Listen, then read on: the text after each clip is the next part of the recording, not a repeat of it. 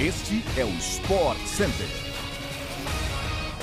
Olá, um bom dia para você, fã do esporte. Estamos chegando com mais um podcast do Sport Center que vai ao ar de segunda a sexta-feira às seis da manhã, além daquela edição extra sextas à tarde. Eu sou Edu Elias e não se esqueça de seguir o nosso programa no seu tocador preferido de podcasts para não perder nada. Certo, Bruno Vicari? Bom dia. Tudo bem, Edu? Bom dia para você, para todo mundo que está nos ouvindo. E é claro que o Sport Center também chega todos os dias na TV e ao vivo pela ESPN no Star Plus. Hoje vão ser três edições, tá? Tem às 11 horas da manhã, às 8 da noite e também às 11 horas da noite. Então, pode subir o som, porque o Sport Center versão podcast está no ar.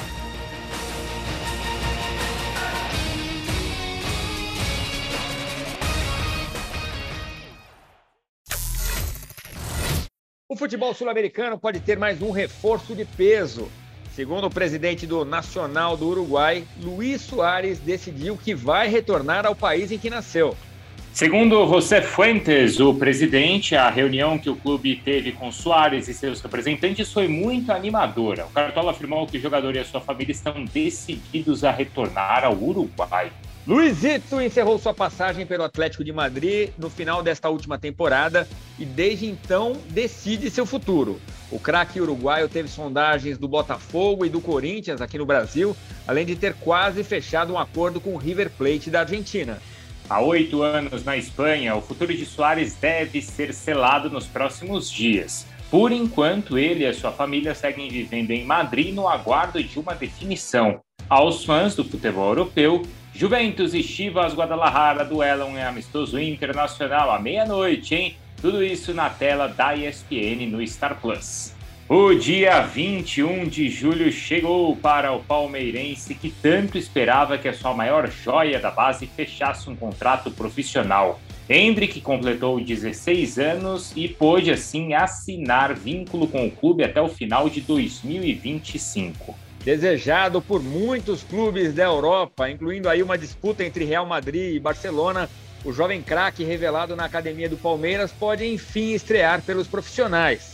Muito elogiado pelo técnico Abel Ferreira, o jogador treinou por diversos momentos com o elenco principal e agora pode ser integrado aos jogos.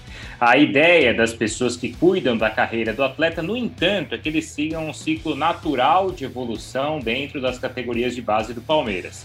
Os profissionais não querem queimar etapas do jogador por pressão da torcida que quer vê-lo em campo rápido. Para este segundo semestre de 2022, Hendrick deve seguir treinando no sub-20 do Palmeiras, mesmo com idade para jogar no sub-17. A categoria é considerada a principal na formação dos jogadores no Brasil.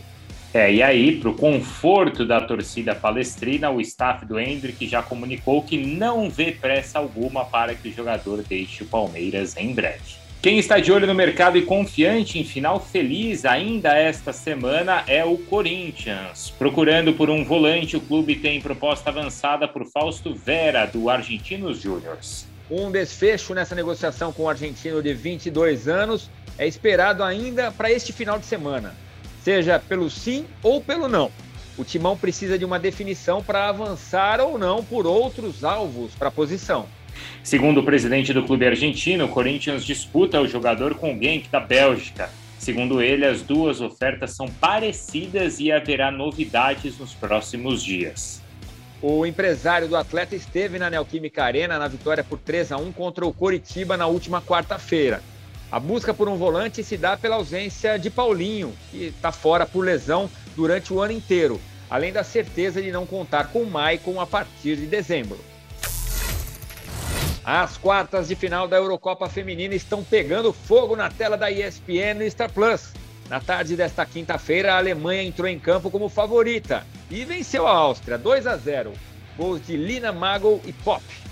A seleção alemã se classificou com 100% de aproveitamento na fase de grupos, além de não ter sido vazada, com nove gols marcados em três jogos.